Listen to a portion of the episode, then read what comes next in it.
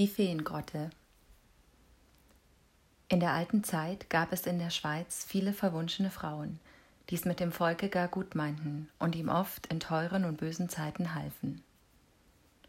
Vor allem war die gute Königin Bertha bekannt, die dem Land viel Guttaten erwies. Besonders gern umschwebte sie den Turm von Gurz im Wattlande. Jeden Winter soll sie dort jetzt noch in weißem, leuchtendem Gewand erscheinen und aus voller Futterschwinge die Saat über Berg und Tal ausstreuen.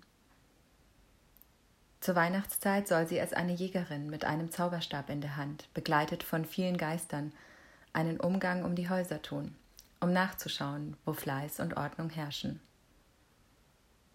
Aber die gute Königin Bertha war nicht die einzige wohltätige Frau. In den steilen Abstürzen des Jura bei Valorbe befindet sich eine große Höhle, Dort drin hausten vor Zeiten gütige und schöne Feen, die jedoch niemanden ungestraft in ihre unterirdischen Wohnungen eindringen ließen. Doch konnte man sie wohl gewahren. Eine ließ sich jeden Palmsonntag von weitem sehen. Sie führte ein weißes Lamm an einer Schnur hinter sich her, wenn es ein fruchtbares Jahr gab, aber eine rabenschwarze Ziege, wenn schlechte Zeiten oder gar Hungersnöte kamen. Eine andere Fee badete sich um Mitternacht in dem blauen Becken in der Orbequelle. Zwei mächtige Wölfe umkreisten immer das Becken, um die Menschen fernzuhalten. Wenn es aber im Winter einschneite und kalt wurde, kamen die Feen wohl auch ins Dorf und traten in die verlassene Schmiede ein, sobald die Schmiedgesellen weg waren. Dort wärmten sie sich an der Esse, und ein Hahn kündigte ihnen mit lautem Krähen die Zeit an, zu der die Schmiedsleute wieder herankamen. Dann verschwanden die Feen aus der Werkstatt. Im ganzen Lande aber war die Erscheinung der Feen wohl bekannt. Jedes Hirtenbüblein wusste, dass sie große und schöne Frauen in weißen Kleidern waren, die bis auf den Boden gingen und ihnen sorglich die Füße bedeckten. Auch konnten die Feen wundervoll singen. Das Feinste aber war ihr reicher Haarwuchs, denn ihre Haare gingen wie ein goldener Mantel rund um die Schulter. Damals befand sich zu Valorbe in einer Schmiede ein Jüngling von 18 Jahren, der Donat hieß. Er war ein geschickter und hübscher Bursche und wegen seiner Tollkühnheit bekannt.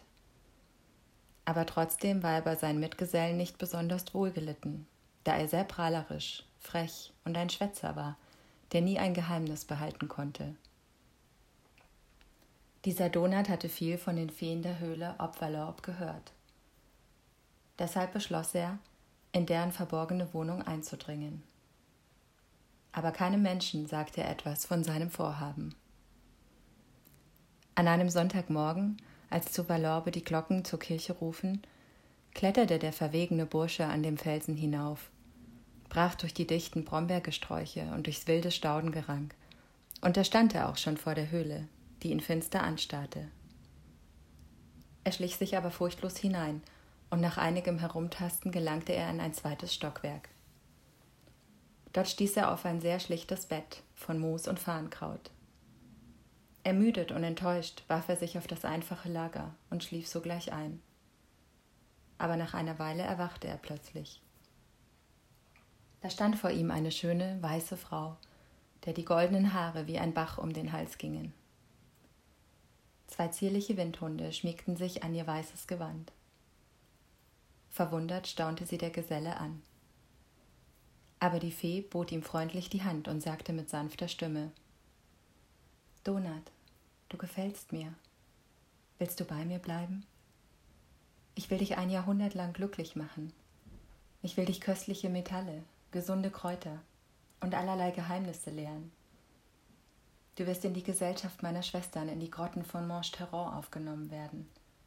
Sie werden die Sorge um dich mit dir teilen, um dich zu unterrichten und zu unterhalten und für alles zu entschädigen, was du auf Erden zurücklassen musst. Freudestrahlend willigte der Schmiedgeselle ein.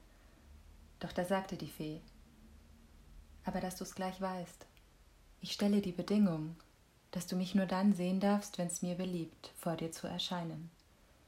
Ziehe ich mich aber in ein anderes Gemach zurück, so versuche ja nicht dort einzudringen.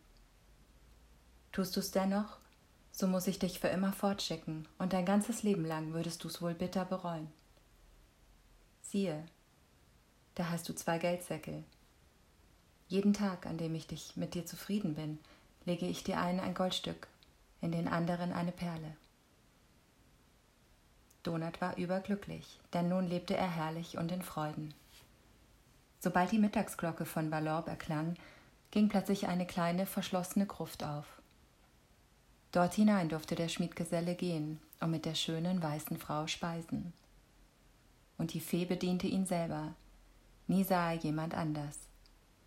Und doch war der Tisch immer überreich bedeckt mit Forellen aus der Orb, mit Rehen aus dem Jura, mit Wildbret von Petra Felix, mit geschwungener Nidel von der Dente de Voyant mit Honig aus dem Juxtale, mit Arboiswein und mit Früchten von Berg und Tal.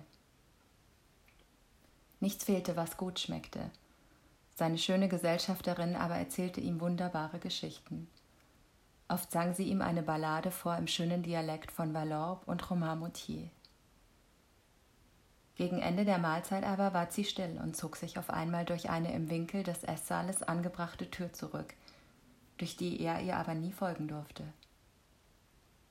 Trotzdem es der Schmiedgeselle nun so schön hatte, langweilte er sich nach und nach doch. Solange die Fee bei ihm war, vergingen ihm die Stunden wie Sekunden, aber wenn er allein war, wurde es ihm schwer, und er begann darüber nachzugrübeln, wohin wohl die schöne Frau sich zurückziehe. Er bildete sich allmählich ein, die Gemächer, in die seine Wohltäterin sich nach der Mahlzeit begebe, müssten noch ganz andere Wunder bergen als die Räume, in denen er verweilen durfte. Er dachte darüber so lange nach, bis er vor Neugierde fast umkam, und so beschloss er denn, bei Gelegenheit der Fee einmal nachzuschleichen. Am sechzehnten Tage, als die gute Fee mit ihm gegessen hatte und freundlicher und zutraulicher als jemals zu ihm gewesen war, und als sie wieder durch die geheimnisvolle Tür verschwand, schlich er ihr nach. Er sah, dass die Fee die Türe wie absichtlich ein bisschen offen gelassen hatte. Eine Weile stand er davor. Dann aber stieß er sie sachte auf und guckte in ein hohes Gemach. Und nun sah er auf dem Bett vom hochroten Samt die schöne Frau ruhig schlummern. Ihr langes weißes Kleid war ein wenig verschoben, und mit Erstaunen gewahrte er, dass ihr Fuß keine Ferse hatte, gerade so wie der Fuß einer Gans. Erschrocken wollte er sich ganz leise wieder zurückziehen. Da fing eines der zierlichen Windspiele, die unter dem Bett verborgen gewesen sein mussten, zu bellen an. Jetzt erwachte die Frau, und wie sie Donat erblickte, rief sie zu Tode betrübt aus. Halt, Unglücklicher! Bis jetzt war ich so zufrieden mit dir. Hättest du dich während dieses ganzen Monats, in dem ich dich prüfen wollte, standhaft gezeigt, so würde ich dich zu meinem Gemahl gemacht haben und alle meine Macht, meine Geheimnisse und meine Reichtümer hätte ich mit dir geteilt. Nun aber hebe dich weg von hier und kehre zum Schweiße deiner Schmiede zurück. Doch will ich nicht zurücknehmen, was ich dir gab, so behalte diese zwei Säckel. Vergiss aber alles, was du in dieser Grotte gesehen hast und gehört hast. Solltest du es gleichwohl irgendeinem Menschen offenbaren, so wird die Strafe gewiss nicht ausbleiben. Die Fee verschwand die Lichter erloschen. Donat, der Schmiedgeselle, tastete sich lange in der Finsternis umher. Endlich fand er die enge Spalte, durch die er vom ersten Gewölbe ins zweite heraufgestiegen war. Als er nun die in den Felsen gehauene Säulenhalle des ersten Gewölbes hinausschritt, rief ihm eine Stimme zu. Donat! Verschwiegenheit oder Strafe!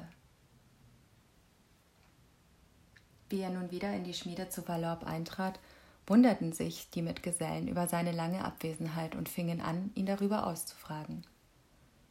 Und statt nun zu schweigen, erzählte er sogleich alle seine Erlebnisse in der Feengrotte, prahlte von den Schätzen der weißen Frau und von ihrer Liebe zu ihm und machte sich zuletzt sogar über ihre Gänsefüße lustig. Ja, er log noch allerlei dazu. Jedoch die Schmiedgesellen lachten ihn aus.